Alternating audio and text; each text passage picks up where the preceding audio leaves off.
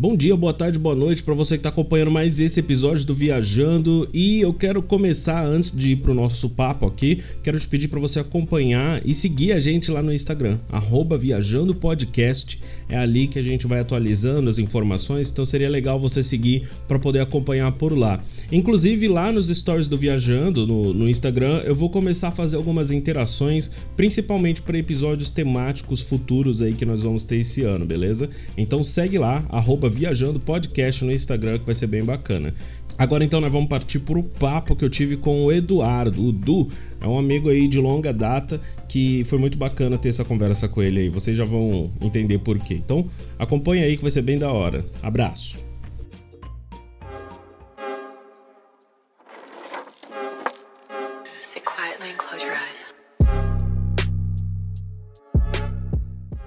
Estamos de volta com o convidado que, meu, faz tempo que eu tava querendo colocar ele aqui no podcast e que alegria poder trocar essa ideia com você, mano, de verdade. Uh, hoje a gente tá com o Eduardo, o Du, Du Nunes, Eduardo Nunes. Mano, se apresenta, se apresenta pro pessoal que tá ouvindo, o pessoal saber quem é você. Fala galera, bom dia, boa tarde, boa noite. É, primeiro é um prazer estar conversando com você, Alan. É, de um tempo pra cá a gente se reaproximou. E tem sido bem legal, bem bacana nossas conversas. Então acho que o, o, o, gravar esse podcast é só um resultado do que a gente já tem feito aí por trás das cortinas, né? Verdade. Agora, me apresentar pode ser Eduardo Nunes, Edu Nunes, Du, Pastor Du, Du Casa Favorita, depende da região do Brasil. Depende da intimidade, é senhor Eduardo. Agora com bigode. Agora com bigode é senhor, senhor Eduardo. Agora é senhor Eduardo. Muito bom, mano, muito Ai, bom. Caramba. Ô, ô, Du, quanto tempo faz que você tá no, no, vivendo para o ministério, mano? Faz muito tempo? Cara, eu nem sei direito, porque quando eu nasci, Jesus já tava na sala de casa, né?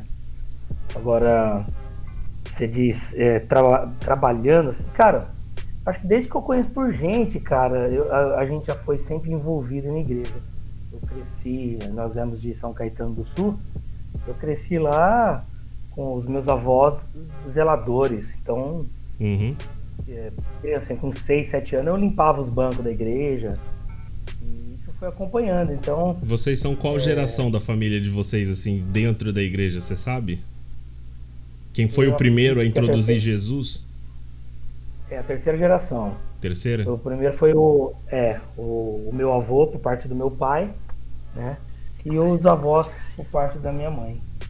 Certo. Foi, daí veio os pais, agora somos nós, né? E pastores, então, assim, os primeiros pastores foram seus pais. Isso, os primeiros pastores foram meus pais e agora eu e o, o meu irmão, né? O Lelo. Da hora, da hora. Mas assim, a gente sempre cresceu na igreja, mano. A gente cresceu na igreja. Eu até falo assim que eu, eu, eu, eu ouço os caras falando assim, né? Poxa, tem uns testemunhos dizendo que ah, eu bebi, eu fumei, mano, eu cheirava tóxico, mano, eu matei, eu bebi água de sarjeta. Eu nunca tive uns testemunhos doidos desses, né, mano? Sempre é. na igreja. Teve até uma época que eu falei assim, ah, acho que tem, eu tenho que desviar, mano, pra ter um testemunho da hora e depois voltar, né? mas é sério, mano, mas é sério. É. é moleque, eu pensei isso, não, cara, eu tenho que ter uma experiência de vida. Aí, enfim, depois a gente vai crescendo e vivendo e vendo que, na verdade, Deus, ele, ele, ele me guardou, né, dessas coisas todas. Eu só tenho a agradecer. Eu tenho outras experiências. Talvez é, religiosamente falando, tão perigosa quanto, né?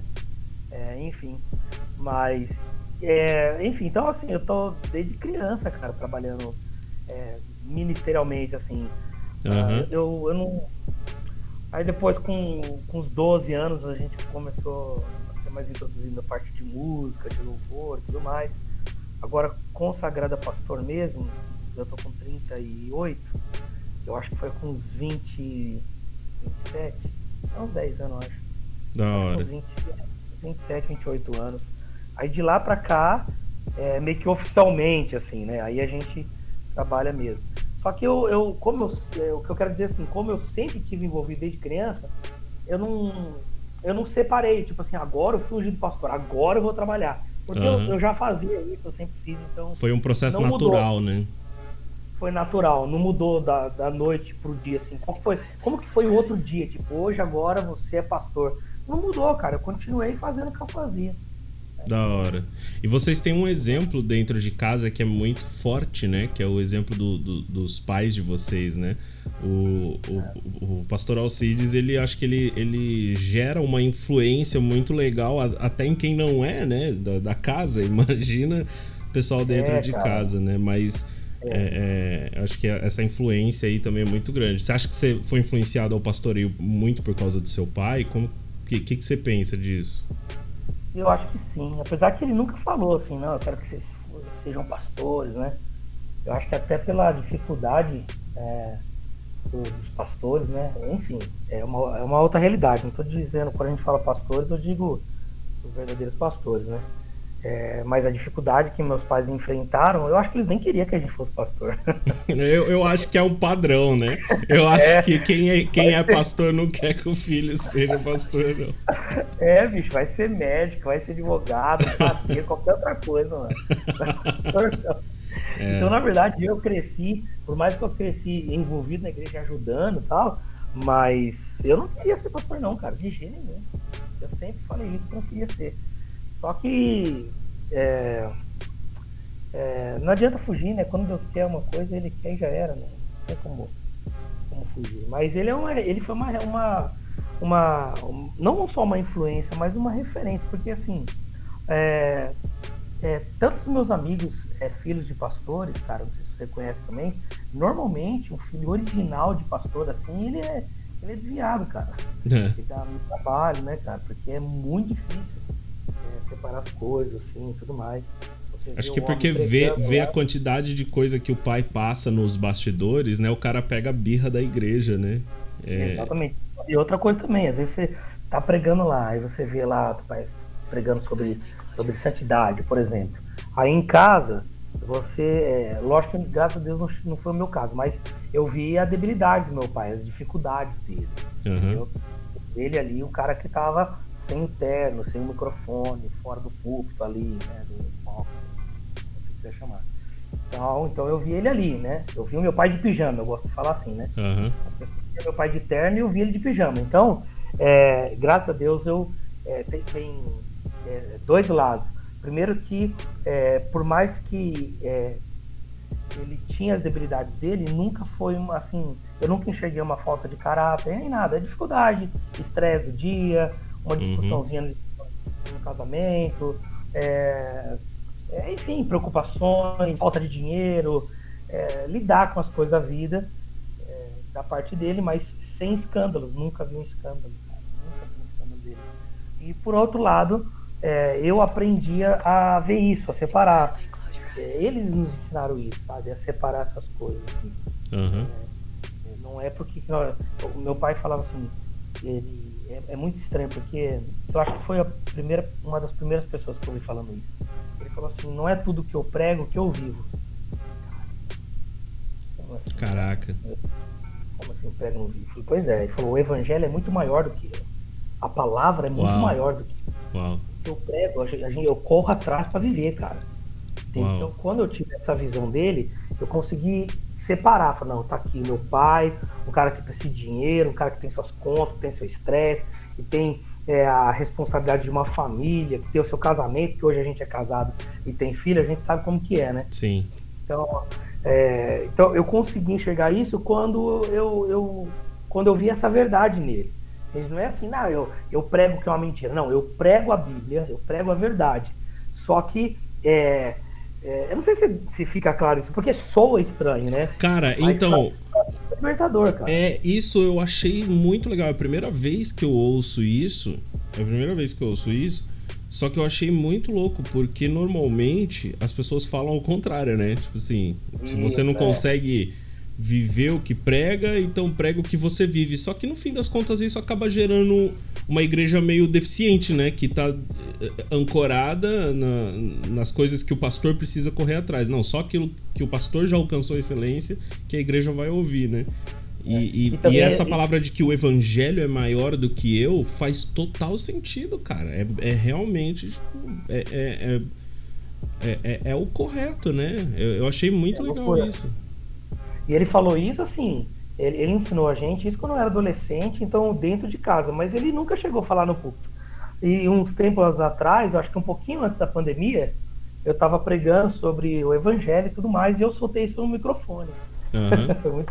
A reação na segunda-feira, isso no domingo à noite, cara. Uhum. Eu tenho até gravado, assim, não sei qual foi a palavra, agora não lembro, faz tempo já, mas tá no YouTube.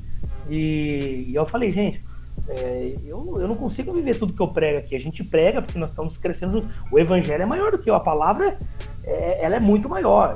A Uau. gente prega e corre, atrás para viver. Tem coisas que, pela graça de Deus, nós já estamos vivendo, praticando, mas tem coisas que a gente erra e aprende, então levanta Então, assim, na segunda-feira, feedback foi monstruoso, cara. Foi monstruoso, cara. A galera. E eu achava que assim, pô, falei besteira, né? Não devia ter falado no microfone. Cara, ah, isso, é, segunda... isso é grandioso, cara. Isso é bênção. Eu nunca tinha ouvido isso. Eu tô realmente. Eu tô, eu tô deixando você falar aqui. Eu tô pensando aqui, tipo, caraca, isso é muito real, cara. É, até pela cobrança que a igreja hoje brasileira dá aos líderes, né? Da perfeição, de ter peito de aço, de ser Superman. A palavra referencial eu não gosto muito disso. Uhum. Reforça você ser alguém, às vezes, não mostrar suas habilidades. E uma fraqueza ou outra, ou uma dificuldade, ou alguma coisa que acontece, as pessoas se espantam, falam, nossa, mas você não é pastor? Ah, não, mas eu sou homem, cara.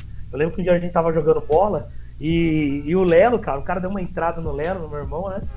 Ah, ele também é pastor. E aí ele deu uma entrada e ele ficou bravo. Não, mano, não, que não sei o que tal. E discutiu com o cara.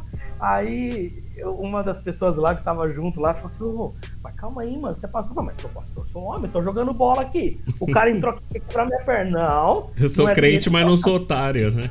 Não, sou otário.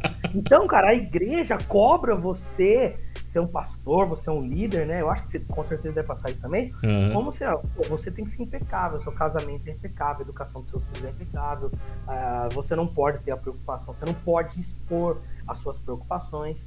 Então, é, quando eu falei isso no microfone, parece que algo que já se parece não, já estava dentro de mim desde a minha adolescência.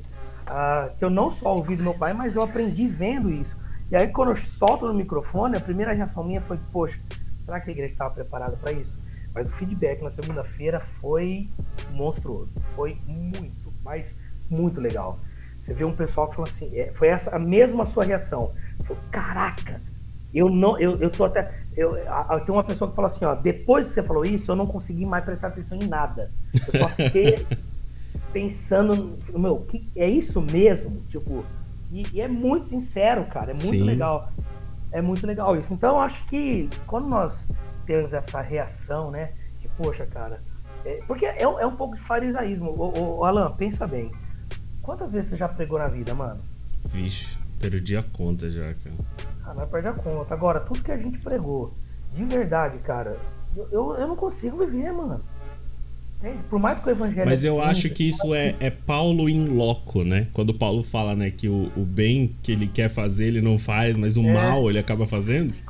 Eu acho é que é, é disso coisa. que ele tá falando, a, né?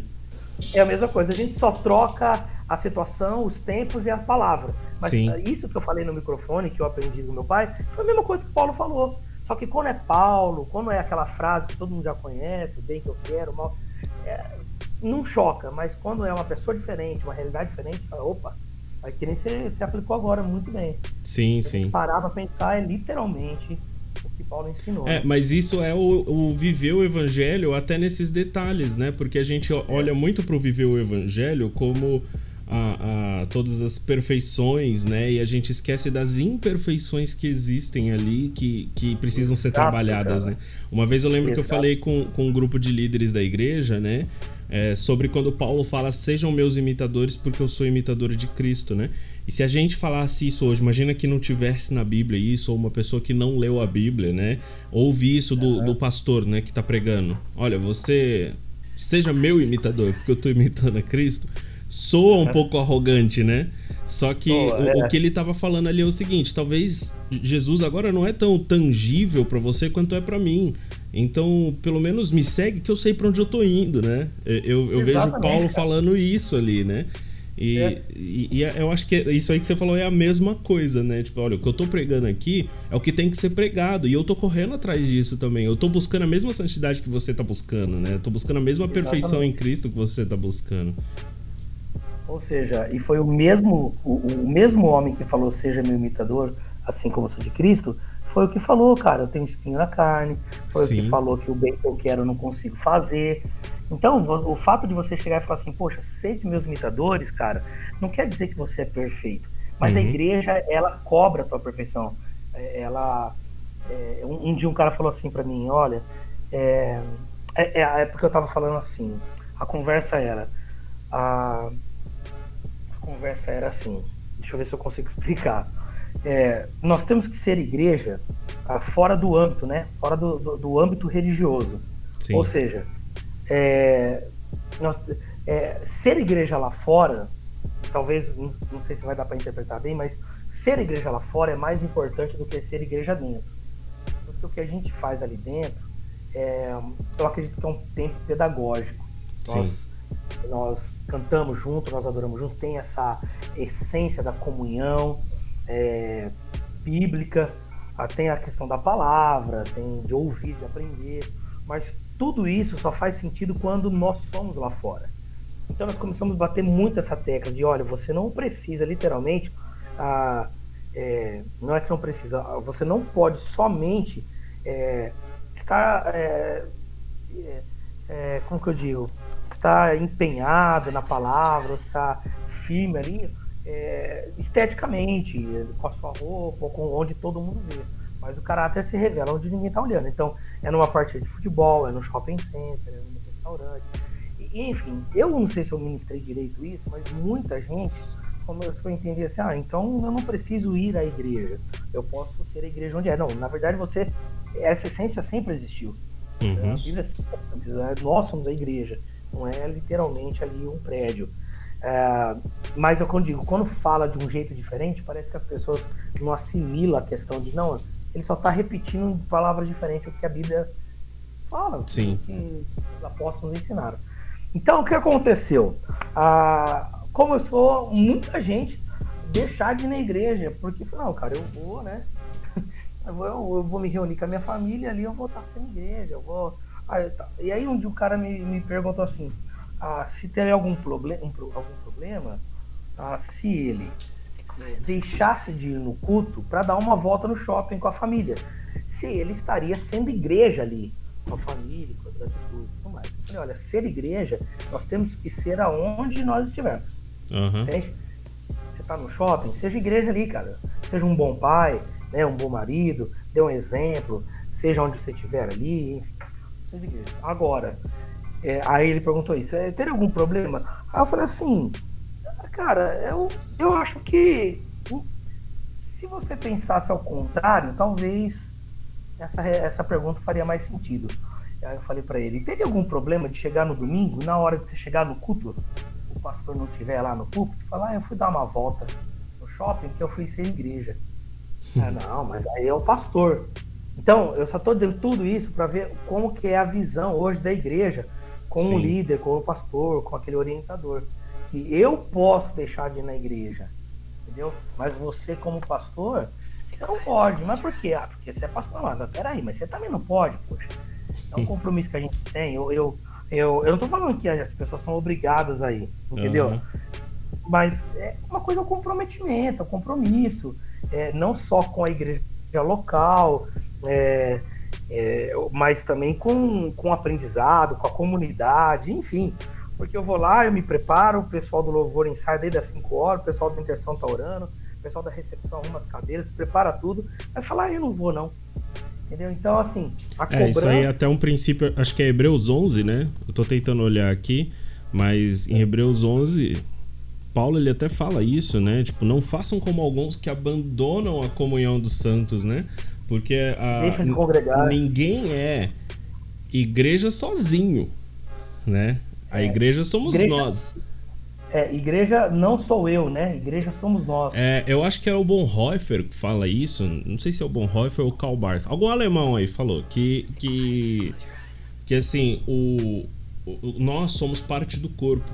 Então, uma mão não pode dizer por si só que ela é o corpo, né? Nós somos uhum. parte do corpo. Né? Então, a, a, a, mão sem o corpo, ela não é nada, ela não tem vida, né? E é, é a mesma Exatamente. coisa das pessoas. Nós, como partes do corpo, nós não somos o corpo sozinho e nós não temos vida se nós não estivermos conectados ao corpo, né? Então, agora eu tô na dúvida Exatamente. se foi o Karl Barth ou Bonhoeffer, mas um dos dois falou isso, que é, é, não tem como clamar ser corpo sozinho. Nós somos parte Exatamente. de um corpo. Inclusive, é, o exemplo que a Bíblia dá sobre a, a igreja ser o corpo de Cristo, ele traz é, um significado é, não só de unidade, mas de função. De função, de, construção, é. de. A minha mão, a minha mão direita, ela não está no corpo só para ter, é, só para ser um com o braço, mas ela tem uma função. Sim. Então nós, como igreja, quando nós entendemos o que é ser igreja, o que é ser corpo, eu não vou ao domingo somente pela comunhão e pela unidade do corpo, mas eu vou com a mentalidade que, como corpo, eu tenho uma função a fazer. Então, quando, isso, quando a igreja entende isso, o que, que rola, mano? É, tira o peso somente de o pastor tem que fazer. Aliás, tira o peso do que eu tenho que fazer. Porque no evangelho eu não tenho que, eu não tenho que. Né? Uhum. Eu, ah, eu tenho que fazer isso, eu tenho que Não, você não tem que, você faz por amor. Você faz. Uhum. É, você faz pela por re, corresponder a um sacrifício. É, não é fazer para ser salvo, é fazer porque é salvo, né? Exatamente, e é bem diferente, e é bem diferente mesmo, né? São, são dois pontos distintos. Então, a, uma das coisas que eu, que eu fui crescendo, é, só para terminar a resposta lá, é, e vendo, é, é isso, é a cobrança que a igreja ela coloca nos ombros do pastor. Mas quando nós, como pastores, é, jogamos abertos, não no sentido tipo assim, ó, eu sou fraco mesmo, então, e, e, eu vou me desleixar, eu vou fazer de qualquer jeito, com as coxas, eu não vou, eu, ah, eu vou preparar qualquer coisa, ou eu não tenho que dar exemplo, então também é, me aceite desse jeito que eu sou, e aí também é, é, é chega a ser ignorância, né? Sim. Não é, não é nesse ponto quando a gente fala assim, olha, eu não vivo o que prego, não é assim, ah, é fácil de qualquer jeito, eu tenho pecado mesmo interno. Não, é. não é isso. É, o evangelho é maior, a palavra é maior, a mensagem é muito poderosa, entende? E eu seria um puritano no, no, no, no mal no, ruim, no, sentido ruim da palavra, né? Uhum. Seria um puritano de, de, chegar e falar assim, não, cara, tudo que eu vivo eu tô pregando aqui. Falei, então você é muito santo, cara. Uhum. Eu prego todo mundo cara. Sabe uma coisa então... que, que faz sentido dentro disso aí, cara? É o, a gente falou aqui, pô, do farisaísmo e tal, mas o erro do farisaísmo foi exatamente limitar Deus às práticas, né? Exatamente. O, o farisaísmo, eles achavam que a lei era Deus, né? E não que Deus era maior que a lei, né?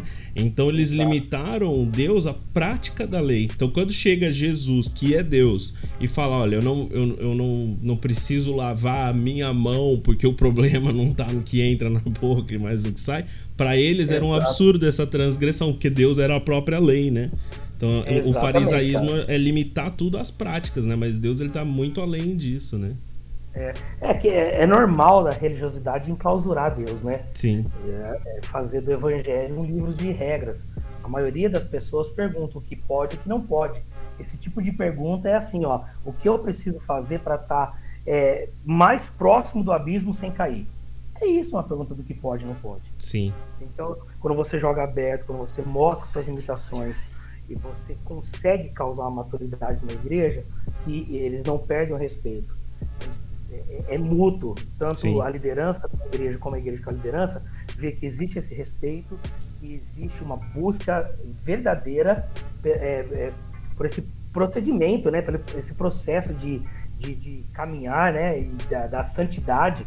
Tem um versículo agora, não vou lembrar onde está que fala lá que é, nós, é, nós, estamos andando, é, nós estamos em, em, constante transformação, né? Sim. A própria Romanos 2, 2 também fala assim. Mas enfim, então, assim, rola, é, é mútuo, cara. É, meio que tira um peso do meu ombro que eu, olha, eu não posso errar, entende? Então, e, e mas ao mesmo tempo me joga uma responsabilidade de, cara, eu tenho que estar tá aqui, ó, na linha, cara. Sim. Não posso folgar não, porque a carne é, é zica. Então, e ao mesmo tempo a igreja ela consegue enxergar você, mesmo que seja um pastor, e também, cara, você é um homem, você é casado, você tem suas tentações, você tem dificuldade. Então, é, rola um casamento legal, rola um uhum. casamento legal. E aí a gente começa a entender o que é o corpo, né? É o corpo. Que essa é a primeira, um dos primeiros ensinamentos que eu tenho do corpo, né? E, pô, tá legal que o apóstolo Paulo fala, né? É, bem encaixados, né? É, sabe, certinhos, andando no funcionamento. Então, quando o corpo tá assim, tem saúde. Então, a primeira coisa é a gente entender sobre esse, esse respeito mútuo. Segunda é que a gente entender que, como corpo, tem uma função. E quando eu entendo que é uma função, então, o meu comprometimento, isso é, é meu aprendizado que eu tive com a igreja. A, a, a igreja começa a ter um comprometimento maior com você que é pastor e com a obra, com o reino, tanto internamente como, como, como externamente, né, na rua, onde estiver, a, a igreja consegue entender muito mais quando ela consegue entender que ela não é a, que a ideia não é somente a unidade, mas a função. E aí um cara desse chega e não fala para mim, ah, mas eu posso deixar no culto para ir no shopping? Não sei qual é a tua função. Você entendeu que você tem alguma função aqui? Exatamente, exatamente. Então, responda você. O... Então isso traz clareza.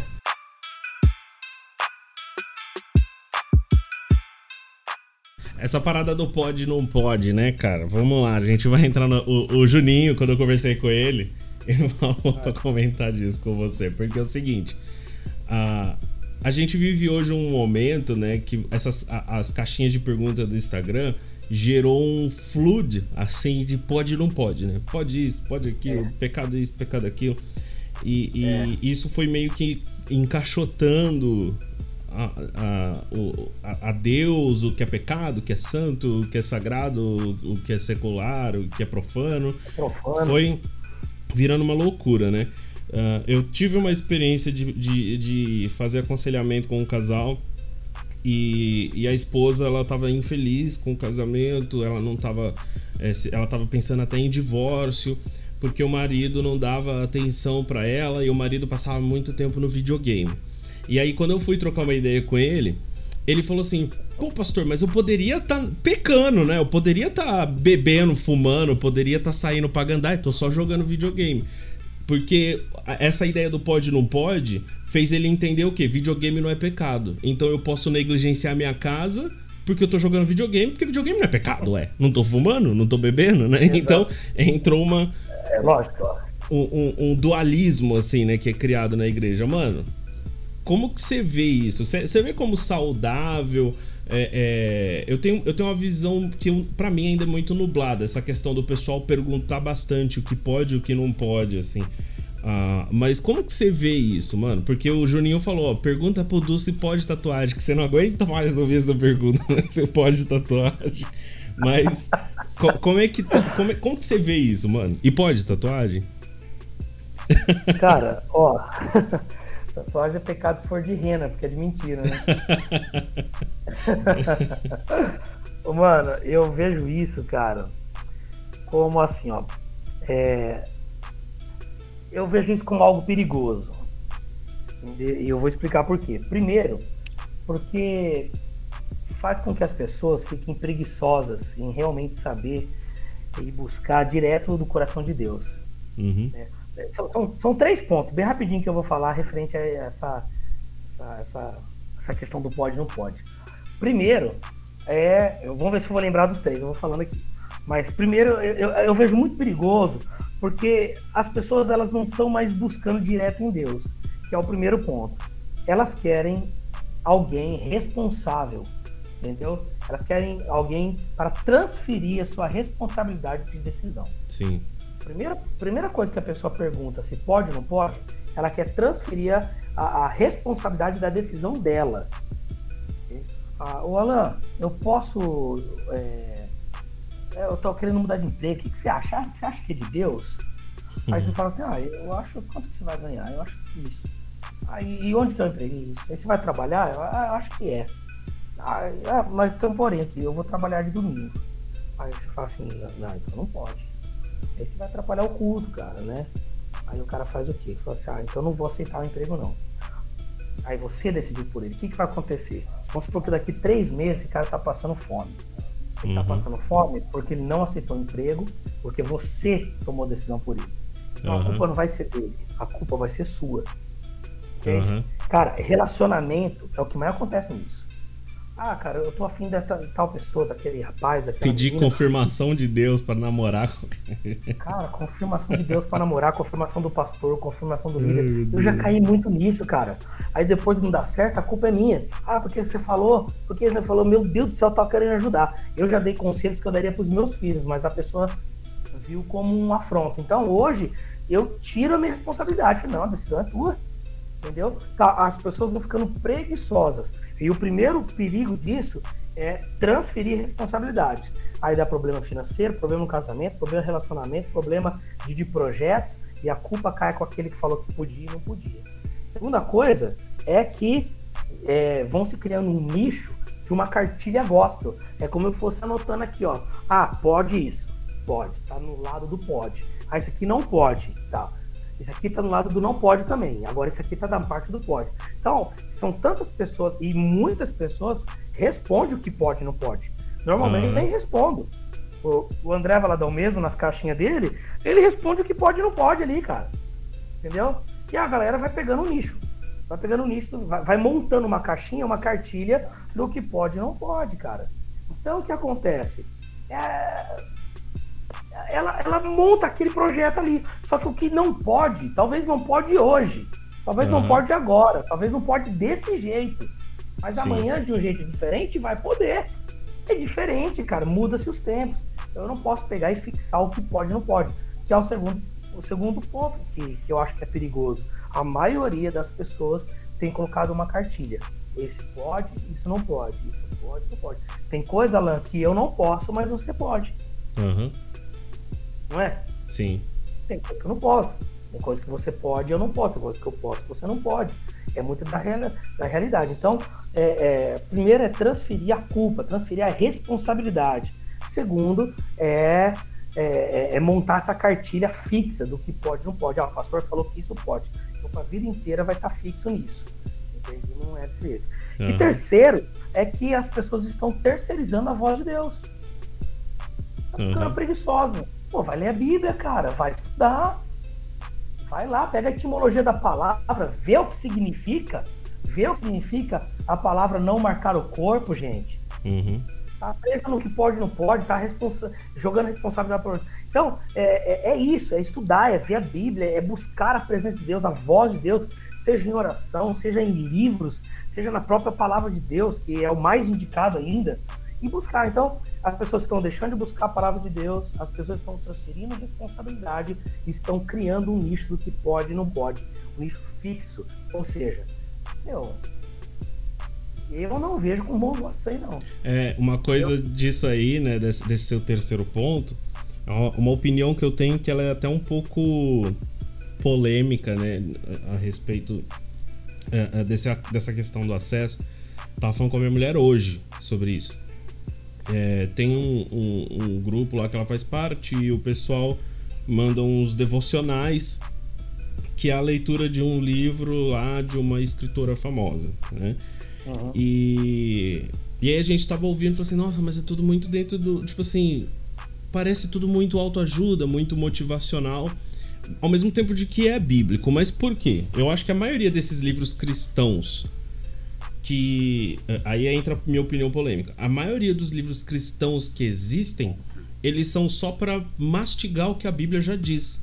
Então as pessoas elas acabam procurando o livro do escritor X porque elas querem substituir essa leitura, a leitura da Bíblia por essa leitura. Né?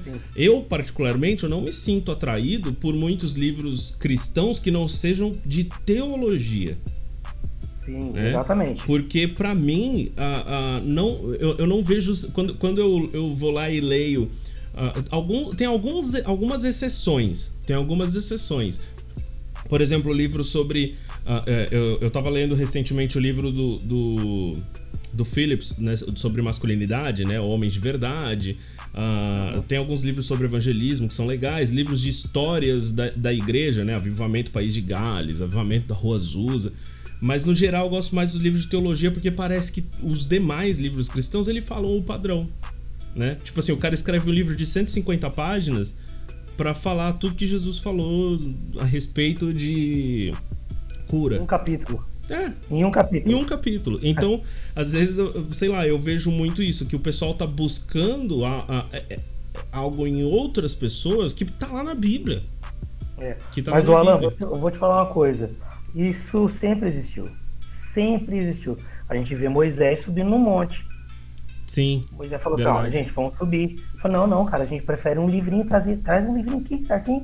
Com os 10 mandamentos, que pode, que não pode. E é aquilo que você falou, é pra depois tirar o corpo, porque um detalhe. Eu não sei se você já prestou atenção nesse detalhe, mano. É que eu, eu, eu gosto de dar muita atenção aos detalhes, assim. E você vê o, é, o, o, povo na época do. ali, do, quando ele sobe ao monte, aí o povo fala pra Arão, né? Fala assim: olha, faça um Deus para nós. Aí Arão fala pro povo: traz todo o ouro.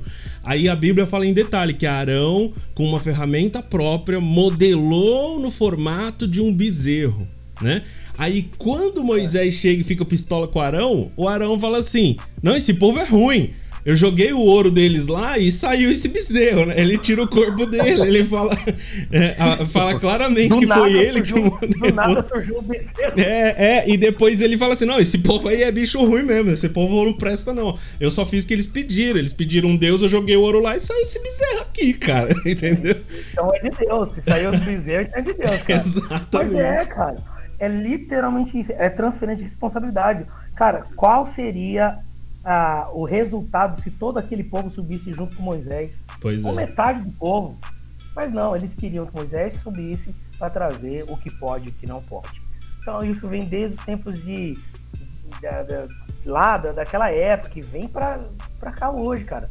É, e não muito longe, a gente vê o quanto que os nossos pais estudaram enquanto que nós estudamos. Assim, uhum.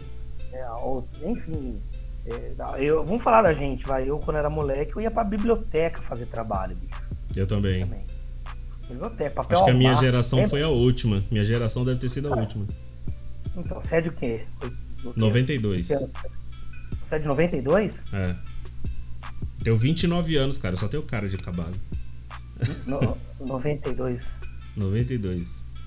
Você é de 92? Eu sou. Eu sou de 92, cara. Eu não sei, mas eu fiquei triste agora. Achei que eu tava falando na mesma idade aqui. não, não. Caraca, eu sou de 83. Mas enfim, mas você viveu isso. A gente ia pra biblioteca, mano, de ônibus, de bicicleta. Sim. Aí tinha que catar lá 4, 5, 6 livros. Uhum. Pôr na mesa, aquele papel ao maço, escrever. Aí tinha os livros trabalho. que a biblioteca não deixava você levar para casa, né? Não, não deixava levar, cara. É. Então, hoje não, cara. Hoje o cara vai lá, pega e escreve assim, a. Ah, é como viver o propósito de Deus? Que é uma das perguntas que mais perguntam para mim. É o que pode, não pode e qual é o propósito de Deus para minha vida? É essas duas. E Bolsonaro. Aí é os que perguntam. Aí, cara, hoje o cara vai lá no Google, copia, cola, tá ali e tal. Então, assim, a busca tá muito. É, tá muito superficial. Sabe, a, a, quando eu tava fazendo a faculdade, logo na, no, no, no, primeiro dia, é, primeiros dias nós aprendemos sobre é, o estudo científico, o estudo. É... E senso comum? Senso comum, é isso aí. Então, assim, ó, tem, tem o, o, o estudo científico e um senso comum, uhum. tá? Então, assim, qual é o problema hoje da maioria das pessoas? É, na, ninguém se aprofunda é, para ver na raiz das coisas o, o que realmente é é muito mais interessante eu ter uma noção do senso comum de tudo. Eu sei um pouquinho de tudo, mas eu não sou aprofundado em nada. E pelo menos o brasileiro é desse jeito. É, o cara lê 14 manchetes no, no Isso. UOL, mas ele não leu uma matéria, né? Então ele acha que ele matéria. entende de 14 assuntos. É isso daí. Então o que acontece? É como você fosse na praia. Eu e você vamos na praia, beleza? Aí o que acontece? Ah, eu entro na praia e molho até a minha canela. Tá? E você é, vai, coloca lá a sua roupa de mergulho e mergulha no alto, no alto mar lá. Vai lá no alto mar, mergulha no profundo do oceano. nós voltamos para casa e a gente responde a mesma pergunta: como é a praia? A minha resposta vai ser, cara, a praia é. Ela tem areia, ela tem um mar que é salgado, tem ondas violentas, e você não vê o outro lado. É como se fosse um rio que você não vê o outro lado. É isso aí a praia. Essa é a minha ótica, é o senso comum. Agora uhum. você já vai falar o que não, cara.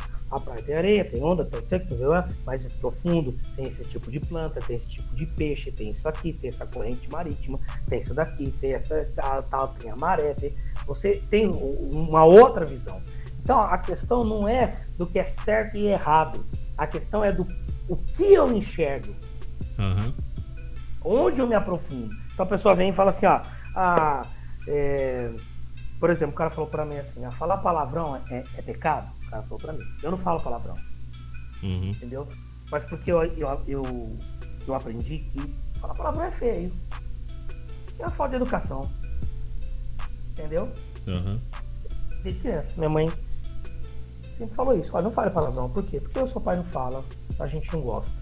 Aqui dentro a gente não fala. Eu, eu vim da escola e soltei um palavrão lá dentro de casa. Não fala. Aqui vocês não, só fala o que vocês ouvirem a gente falar. Então, não fala palavrão. Só que o cara me perguntou assim: palavrão, ele é pecado? É pecado falar palavrão? Eu falei: não. Palavrão não. Aí pronto, cara. O cara ficou até uma e meia da manhã querendo discutir comigo.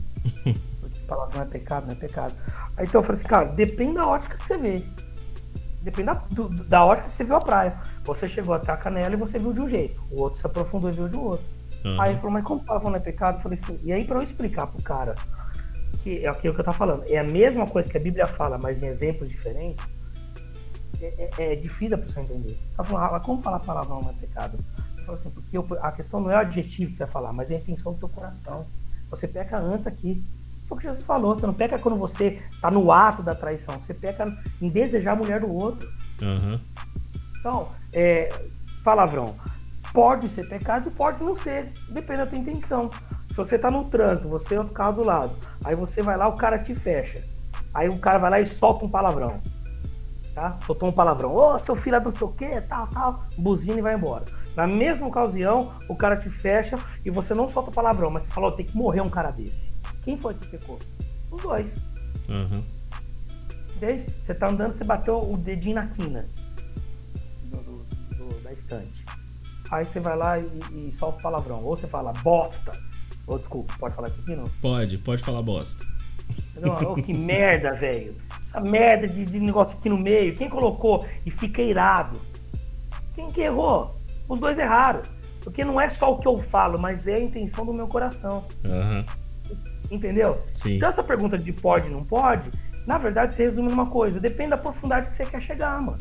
Você quer o quê? Você quer, você quer respostinhas tudo é, esmiuçada? pode, não pode? Ponto. Faz aí tua, tua cartilha.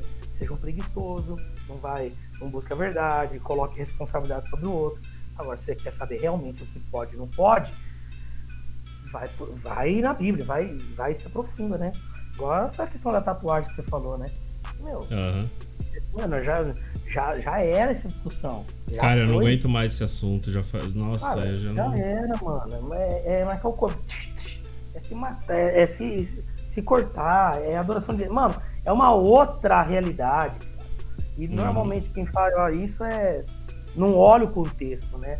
Uhum. Quer saber o que pode e o que não pode. Não olha. Enfim. Isso que é o pior, não olha nem o, o derredor, né? Porque é. o, Eu não sei se ficou claro a questão do palavrão, porque às vezes a galera vai ficar olhando aí e fala assim, pô, então pode falar palavrão? Oh. É a mesma coisa, não é, que, não é o que pode não pode. Ah, é? Então, se não ficou claro a questão do palavrão, você, ouvinte, vai lá no Instagram, você vai digitar arroba do Casa Favorita, é, do Casa é. Favorita, e você vai perguntar pra ele. Não, mas, mas final, pra mim ficou claro. Essa é a pergunta final, né? Afinal, então, eu posso falar palavrão? o cara ah, ouve um monte de coisa e... Tá, entendi. Tá, o cara falou isso, tá, eu entendi. Então eu posso falar? Você não entendeu bosta nenhuma. Ai, meu Deus, cara. Não, mas é dessa. Porque vendo dessa ótica, é aquilo que você falou mesmo. Por exemplo, ah, o, o pessoal não entende o contexto. Poxa, vai pegar o contexto. Se, se for para não pegar o contexto, então que pratique. Porque é o que Paulo fala, né? Se você pratica um, um ponto da lei, mas não pratica o resto, que seja maldito você. Né? Paulo ele então, fala isso em Gálatas. Então, beleza. É, você acha que não tem que fazer tatuagem? Então, beleza. Então também não faz a barba, não usa roupas de dois tecidos, não planta duas plantas diferentes no mesmo lugar, não coma frutos do mar, não coma, não coma carne de animais impuros, guarde o sábado. Aí a lista, meu filho, fica gigante. Fica pesado. Fica gigante. É, é, muito mais bonito você falar assim, cara, eu acho, eu não, eu, eu não acho legal, cara. Eu não, mas eu acho que assim, ó, tanto a, a pessoa que defende o fato de não poder fazer tatuagem baseando na Bíblia, como a pessoa que defende que não, eu vou fazer tatuagem porque a Bíblia fala, os, os dois estão errados. Os dois estão errados. Os dois estão errados. O cara falou assim, ah, eu posso. Ah, é, porque ela falou assim: ah, eu posso fazer uma tatuagem porque Jesus tinha uma tatuagem né, escrito na coxa. Aí eu fiquei imaginando, cara, se, se é, é uma visão que João teve, cara. É uma visão. Primeiro que é fictício, pode uhum. ser. Mas tá bom. Que fosse real. João vê Jesus com seu cavalo, é isso? Uhum. É isso? Sim. Cavalo, tá em cima do cavalo, cavalo branco. E na coxa de Jesus estava escrito Rei dos Reis, Senhor dos Senhores. Se João viu que na coxa de Jesus está escrito Rei dos Reis, Senhor dos Senhores, Jesus está vindo de cueca em cima do cavalo. Como é que é o negócio? Muito bom. Às vezes tá escrito não. só na armadura de Jesus. Imagina é Jesus armadura. com a armadura Jon Snow, assim, ó. E aí. É, mano, é armadura, mano. Então os caras querem. Eu falei pro cara, falei, mãe, então Jesus tá vindo de cueca, porque como Jesus na, viu na coxa? É, mas. Tá é... é cultural, mano, é cultural. Aí tem um outro cara que fala assim, não, é, mas o princípio, o princípio da tatuagem é maligno é de feitiçaria, é que não sei o quê, é que tal, tal. Eu falei assim, meu Deus do céu, cara, tem tanta coisa. Se a gente for deixar de viver o princípio, que também não é assim, que um cara tava falando. Mas eu fui na dele. Uhum. Falei, então, tem tanta coisa que se a gente for deixar de viver o princípio, nós vamos, vai, vai abandonar. Uhum. Abandonar. O próprio piano. O piano foi o princípio, o início dele foi no cabaré. Sim. Sim. Pô, a harpa. A harpa que Davi tocava. Sabe quem que, quem que é, quem que construiu o instrumento harpa foi a família de Caim. Olha aí. Num ambiente totalmente longe de Deus, né? Corrompido. É, é, a própria igreja que a gente vive hoje, né? Essa igreja com música, com alegria, que bate palma no louvor, isso, aquilo. Tudo isso, inclusive, vem das religiões africanas, né? Vem da prática do cristianismo que, que, que pegou esses convertidos africanos, né, lá nos Estados Unidos, né? Tanto que Isso. você vai para uma igreja evangélica na Europa, você estranha, né, que eles não têm essa essa junção, parece uma católica assim, sabe? Todo mundo é, quietinho assim, é frieza bem... assim, né? É. E não só na questão da estética, mas o comportamento deles. Comportamento. É mais... Comportamento. É, então tem, é tem todo coisa. esse detalhe, né? Tem todos esses detalhes.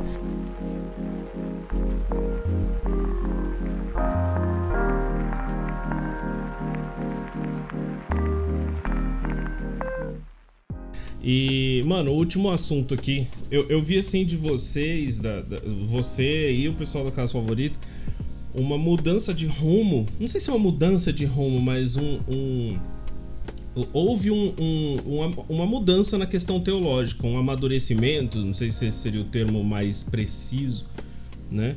É, é, como que vocês veem hoje, assim, hoje a igreja hoje no Brasil Pra, é, porque é muito difícil para uma igreja já consolidada falar: olha, nós não vamos mais fazer assim, nós vamos fazer assim, sabe? E mudar a forma de fazer, buscando uma excelência maior, buscando um, um, um, um, uh, uh, exercer da, do evangelho de uma forma mais concisa, mais, uh, mais madura e tal. Como que você vê? É, é, é você falou já para mim, né? Mas gostaria que você falasse aqui é, como que é esse processo, sabe, de ter uma mudança que aparentemente é tão drástica na igreja, né, cara? Como que é isso? É radical, né? Sim. Então, é, para quem tá ouvindo é o seguinte, nós ficamos durante, eu acho que agora. Que vocês ah, foram referência, vocês foram referência, né? No, no... Isso, modelo de crescimento, né? Sim. Aqui na região, pelo menos. A gente cresceu bastante a igreja. Nós trabalhávamos com modelo de crescimento. É, na verdade, o modelo de crescimento hoje, a galera vai ficar ofendida a falar sobre isso. Mas não, não, não muda, cara. É a mesma coisa com a capa diferente. Essa é a verdade. Ah, um é M12, outro é M5, outro é MDA, que hoje é o que está em alta. É, tem o G100, tem o G12, tem vários. A questão é que não muda, o esqueleto é o mesmo, eles mudam só a fantasia, né? Mudam uhum. a, o estereótipo do negócio. Uhum. Uma coisa ou outra, ah, isso aqui mudou um pouco, melhorou isso aqui e tal, mas por fim é um só propósito: é um crescimento desproporcional. Uhum. É isso. E falar sobre crescimento enche o ego de qualquer pastor. Sim. Porque, primeiro, eu como pastor, eu quero que minha igreja cresça. Até porque tudo que tem vida cresce, naturalmente. Uhum. Mas cresce. Tem vida, cresce. Agora o problema é que o modelo de crescimento, ele, ele acelera o processo de crescimento. É como você tivesse 10 anos de idade e de repente você pula para 25 anos. Você não tem estrutura. Ou melhor, é como você tivesse 10 anos e assumisse uma responsabilidade de um homem de 30 anos. Você não tem estrutura emocional, estrutura para relacionamento. Por isso que a gente fala que adolescente não tem que namorar. Porque não tem estrutura emocional para isso, cara. Verdade. Tem estrutura financeira, não tem estrutura é, corpo, pegar o peso, tá? Ter o trabalho de um homem não pode colocar no corpo de uma criança. Da mesma maneira a igreja. Porque hoje qualquer modelo de crescimento, qualquer modelo, eu tenho amigos que ainda estão hoje no MDA, eu tenho amigos pastores que adotaram o MDA, outros que estão no M12. Eu tenho amigos, eu não, eu não tenho nenhum problema com a igreja ou com as pessoas. Tem uma pastora é, de fora que, perguntou, né? O que, aconteceu com o Du, que ele, ele, ele tá criticando as igrejas? Não, não, eu não critico as igrejas. Eu não bato na noiva. Quem uhum. sou eu para bater na noiva dele, de Jesus? É, e antes de, de você prosseguir, só para deixar claro para quem tá ouvindo a gente que realmente não, a crítica não é para agredir, para ofender, tá, gente? Isso, é. Porque a gente tem ouvintes de tudo que é canto. Eu não sei se a sua igreja é desses Exato. modelos de crescimento. Uh, eu já fiz parte, o Du já foi referência na área. Também tenho amigos, tenho pessoas próximas que são pastores de igrejas grandes nesse modelo ainda. Então, assim, não existe não, é, não é nada pessoal. Não é nada pessoal. Exato. Não estamos falando da igreja, nós estamos falando de uma, de uma estratégia de crescimento. Entendeu? Sim. Uma estratégia de crescimento. E eu não estou nem falando aqui, entrar em detalhes assim sobre marketing multinível, gospel, sobre, não estou nem falando sobre isso. Eu estou falando de uma forma muito simplória, que é o seguinte: a igreja precisa ter um crescimento natural, Alain. Uhum. Natural. A nossa igreja, ela cresceu muito de, de, de, um, de um, um, pequeno tempo, assim, ó. Então você não tem estrutura. E por mais que você fale, não, mas eu vou estruturar a liderança e tudo mais e tal, não é assim. Quem dá o crescimento é o Espírito Santo, é natural isso. Não é isso? Uhum. Não é nem a estratégia de Paulo, não é nem a estratégia de Apolo, quem dá o crescimento é o Espírito Santo. Seja a igreja, simplesmente. Então hoje, ah, como eu estava falando, é, resumindo, a gente viveu um bom tempo, quem está ouvindo aqui, um bom tempo, mais de 10 anos, uns 12 anos talvez, só aqui em Birigui, fora em Botucatu, que nós tra trabalhamos em outra igreja lá. Ah, lá já era também do, do, do mesmo já, modelo. É, juntando deu uns 20, quase 20 anos uhum. trabalhando nisso. Então, é, nós chegamos a uma conclusão que qualquer modelo de crescimento, seja ele é, qual for a nomenclatura dele e tudo mais, ele, ele, ele ele atrapalha o crescimento natural. Ele, ele, a longo prazo, ele deixa uma igreja doente. Pastores doentes, líderes doentes. É, eu aqui, ó, ah, já recebo hoje, praticamente semanalmente, pessoas, líderes que estão cansados, porque quando eles viram que a gente saiu disso e que a gente começou a, a caminhar contra a mão do sistema, porque hoje 99% das igrejas estão caminhando com o modelo de crescimento. Como eu disse antes, porque isso é, isso infla o ego do, do pastor ver a igreja Sim. grande. Né? Então, as igrejas adotaram isso. E aqui na região mesmo, a gente, das poucas, não sei se foi a única, que eu não conheço todo mundo, mas que eu saiba, foi a única que estava muito grande não aconteceu nada. Não aconteceu briga, não aconteceu nada. simplesmente durante um tempo de um ano nós fomos conversando, conversando, conversando, conversando, até que chegou no momento que a gente decidiu sair, parar tudo, deixar do zero. Ela falou, olha, a igreja vai quebrar, vai sair um monte de gente. Nós vamos sofrer financeiramente, nós vamos ter que ralar, vamos ter lá, a gente ganha aqui pela igreja, vou ter que voltar a trabalhar. E literalmente tudo aquilo que a gente projetou aconteceu. A uhum. igreja caiu, chegou domingo que tinha, é, sei lá, 20 pessoas, 30 pessoas. Assim. E para é... efeitos de comparação, né, para quem não conhece, né? Quantas pessoas vocês estavam quando estava ali no, no pico ali? Ah, né? sei lá, cara, não, eu... Porque quando porque eu lembro quando, quando eu frequentei que é, é, era incontável para mim, assim, a quantidade de pessoas. É. Era, era bem Ó, no, no, maior prédio que a gente ficou, a gente fazia dois cultos, se eu não me engano. Cada culto com a média de 800, mil e poucas pessoas. Aham. Uhum. Domingo. Aí você chega e coloca. É um aí, baque, né, cara? A partir disso pra. Pô, você coloca num domingo ter 30 pessoas, quebrou a igreja. Acabou. Entendeu? Voltamos a trabalhar para fora um foi para Fábio Calçado, outro foi para lavanderia, outro foi para não sei o que, a gente começou. Caraca, é mesmo? É, saímos fora, só ficou. Tinha vários pastores, ó. Tinha meu pai, minha mãe, ó. Ó, Mara, Leto ali, tá vendo? Tinham sete, sete pastores sustentados pela igreja. Uhum. Só ficou meu pai, só com uma oferta, assim, que a igreja ajudava. Caramba. Então, foi, foi um, uma decisão muito séria que a gente tomou e uma mudança radical muito grande. Nesse meio tempo, é que nessa conversão, é que a gente começa a enxergar realmente quem está com você. Sabe quem está com você? Você descobre na tempestade. É na tempestade que você vê gente pulando do barco ou gente remando junto lá. Se for para morrer afogado, a gente vai morrer afogado. A não ser que você está fazendo alguma coisa que seja negligente. Entendeu? Não, não, esse pastor aqui tá furando o próprio barco, ele tá errando. Agora, é, não, vamos enfrentar essa tempestade junto, tá tudo certo, então vamos embora. Mas a maioria, a maioria pula fora mesmo, né? E aí a crítica vem, né? Vem histórias, vem um monte de coisa. Uhum. É muita coisa, muito. Enfim. Então, é, resumindo, assim, nós é, chegamos ao entendimento que não que o que nós vivemos não foi algo de Deus, mas é como aquele cego que teve um encontro com Jesus, que Jesus cospe no barro, põe no olho dele, né? Faz um barro, quer dizer, põe no olho dele e fala, vai lavar os olhos. Aí ele vai lavar os olhos, aí ele volta e Jesus fala, o que, que você tá vendo? Aí fala, ah, eu tô vendo árvores, né? Mas na verdade era homens. Aí Jesus falou, ó, volta, lava os seus olhos. Aí ele lava os olhos de e volta. Aí sim, fala, ah, eu tô vendo homens. Pois é, coisas são coisas, pessoas são pessoas. Nós tivemos essa experiência. Nós fomos tocados por Jesus, nós recebemos o milagre dele, nós sentimos ele, nós, ele, ele tocou em nós, nós vivemos grandes coisas, mas era preciso lavar os olhos e começar a enxergar que pessoas não são números, pessoas são pessoas. E que o crescimento tem que ser natural. Somos igreja, estamos ali em comunidade, é, nos reunimos, temos nosso tempo pedagógico, é, cuidar das crianças, cuidar dos velhos, cuidar das viúvas, cuidar do pessoal que está lá fora, ser igreja dentro, ter o nosso tempo de palavra, e assim, comunhão, nossa função como corpo e esse crescimento ser natural. Então os frutos começam a ser mais sólidos, né? Uhum. Mais consolidados.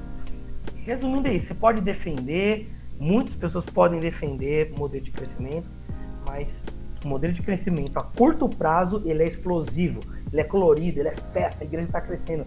E hoje o que, que se resume avivamento? Barulho e crescimento. Sim. E assim, vou te explicar o, o porquê da pergunta, né? É, é até uma pergunta que eu ia te fazer, assim, se houve alguma mudança no âmbito teológico da igreja. Porque a, a é, eu, as, talvez os olhos que eu olho hoje é diferente dos olhos que eu olhava na, naquela época, né? Porque isso aí já vai fazer 10 anos já, né, cara? Foi em 2012 que eu estive na casa favorita. Não, né? teve, teve, teve então... muito, cara. Ah, primeiro que a gente começou a olhar, a pregar sobre princípio e não mais resultado. É, então, sabe por quê? Vou te dar um exemplo disso. fala de resultado, cara. Eu, eu, vou te dar um exemplo disso, cara. Olha que doideira. Talvez eu corte. Eu vou, eu vou falar com você aqui numa boa, os nomes e tal, mas quem estiver ouvindo, você ouvinte vai ficar na curiosidade aí, beleza? Eu estive em uma célula uma vez Não, eu vou. Vai ter um apito nos nomes só das pessoas. Tá. Mas eu estive numa célula uma vez de duas pessoas assim que eu, eu gosto, gosto muito deles, e até hoje eu gosto muito deles, tenho contato e tal. Que é a. Né? E, mano, a, a, eu lembro assim de, um, de uma situação que é, era uma célula que o pessoal ia fazer na casa de uma menina que tava entrando na igreja agora. Eu não lembro o nome da menina, não lembro, não lembro de quase nada, uhum. assim. E na frente da casa dessa menina tinha um terreno baldio. O terreno baldio é um personagem importante aqui da história. Mas enfim.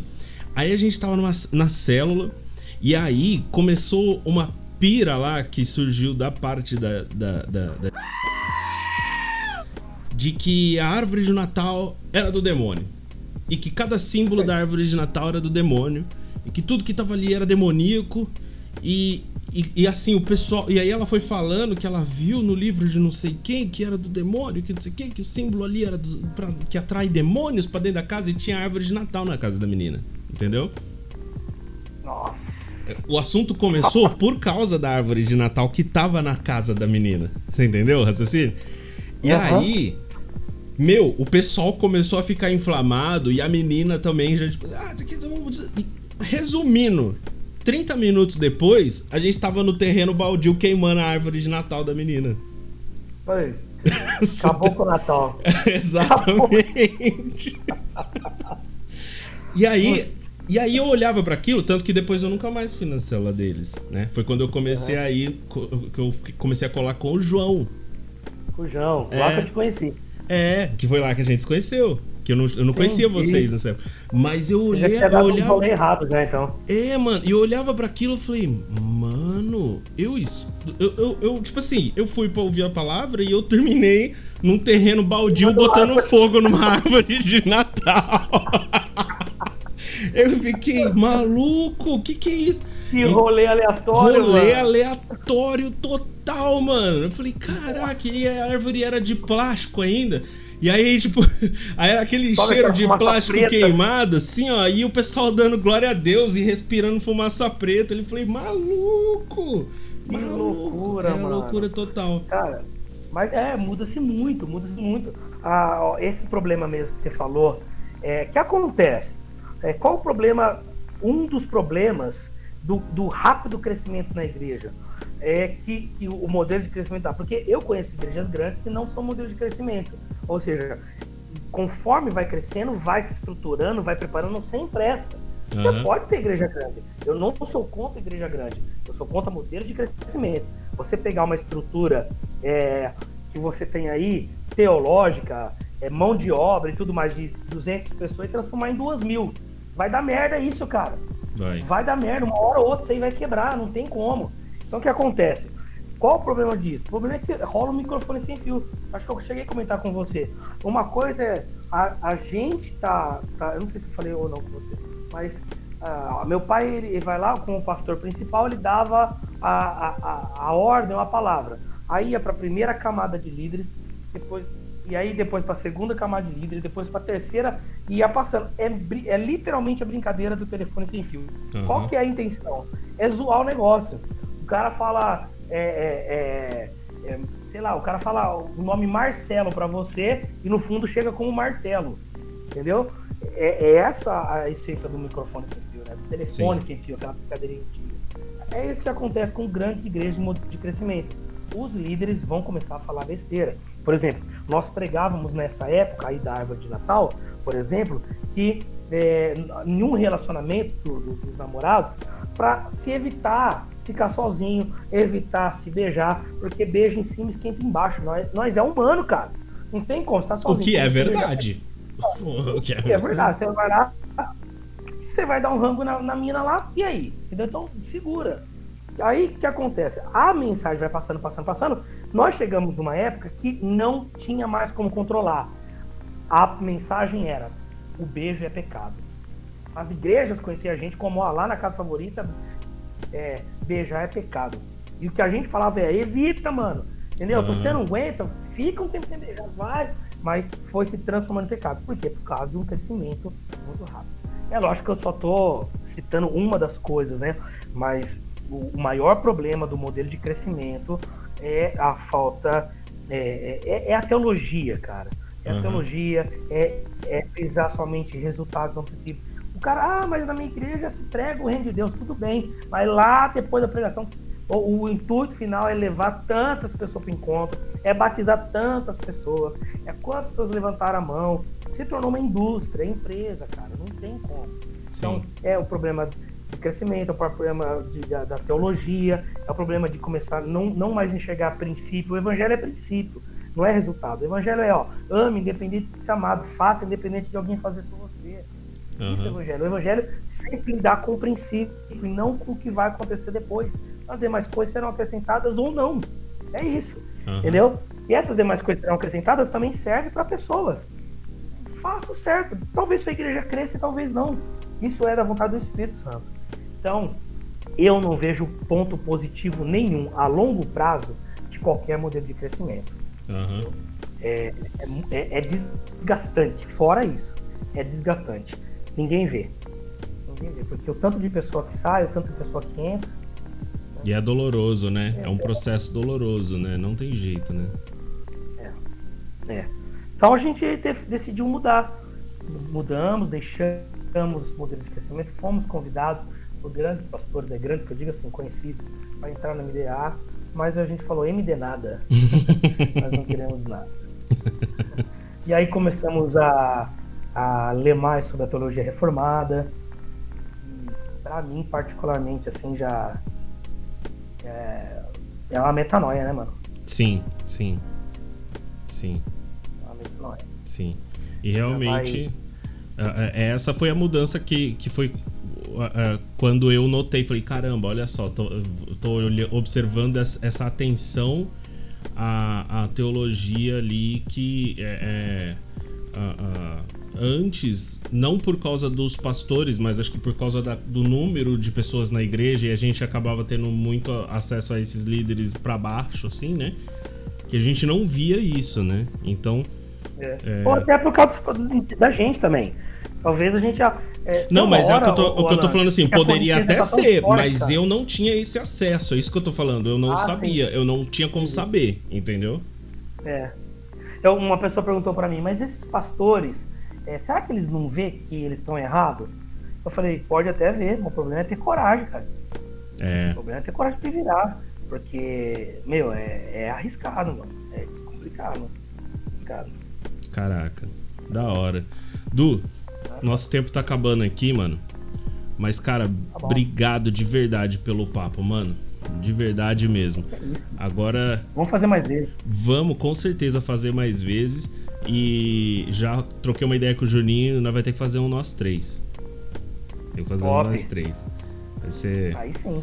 Aí vai ser da hora. Vai ser da mas, hora. Mas aí só ele vai falar.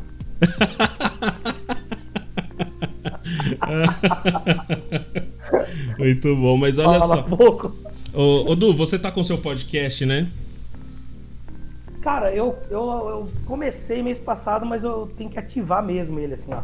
Igual vocês, semanalmente, assim, mandar. É que assim, eu tô, eu tô me projetando pra fazer um vídeo, né? Aquele podcast com vídeo, que eu vou lançar Sim. no YouTube. Então, tô... Aí quando eu conseguir fazer isso, aí eu vou começar a pegar os áudios e mandar pro Spotify, pras plataformas. Cara, mas já tá lá, já tem eu... o Spotify, eu tô mandando alguns áudios lá. Eu, particularmente, eu tentei, mas não rola, cara, esse negócio com vídeo pra mim. Não rola. É. é, pra mim, assim, realmente. Fora que o público não, não migrou também. Então, tipo assim, se tivesse migrado, eu acho que eu ia estar até mal, pra falar a verdade, que eu não curti muito, não, pra ser sincero. Eu sou mais purista. Eu vou fazer experiência. É, mas divulga aí seu podcast pro pessoal. Cara, é. Procurar... O podcast tá. É, é, acho que é Edu Nunes. É que tem o Edu Nunes do, do Dunamis também, que é bem conhecido, e tem outro que fala sobre um sexólogo. Se você quiser entrar no dele também. é, mas é, mas é, é Edu Nunes, você coloca Edu Nunes barra Desconstruindo. Aí tá lá o meu podcast.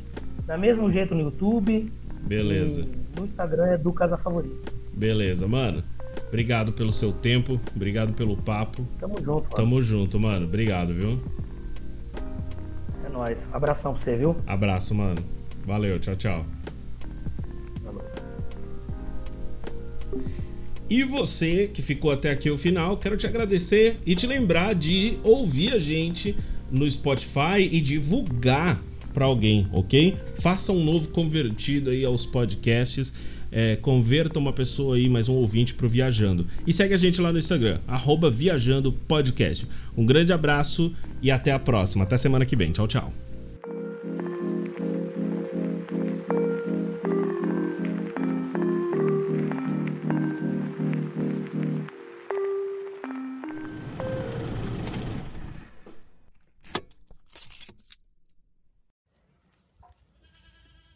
Esse episódio é um oferecimento de.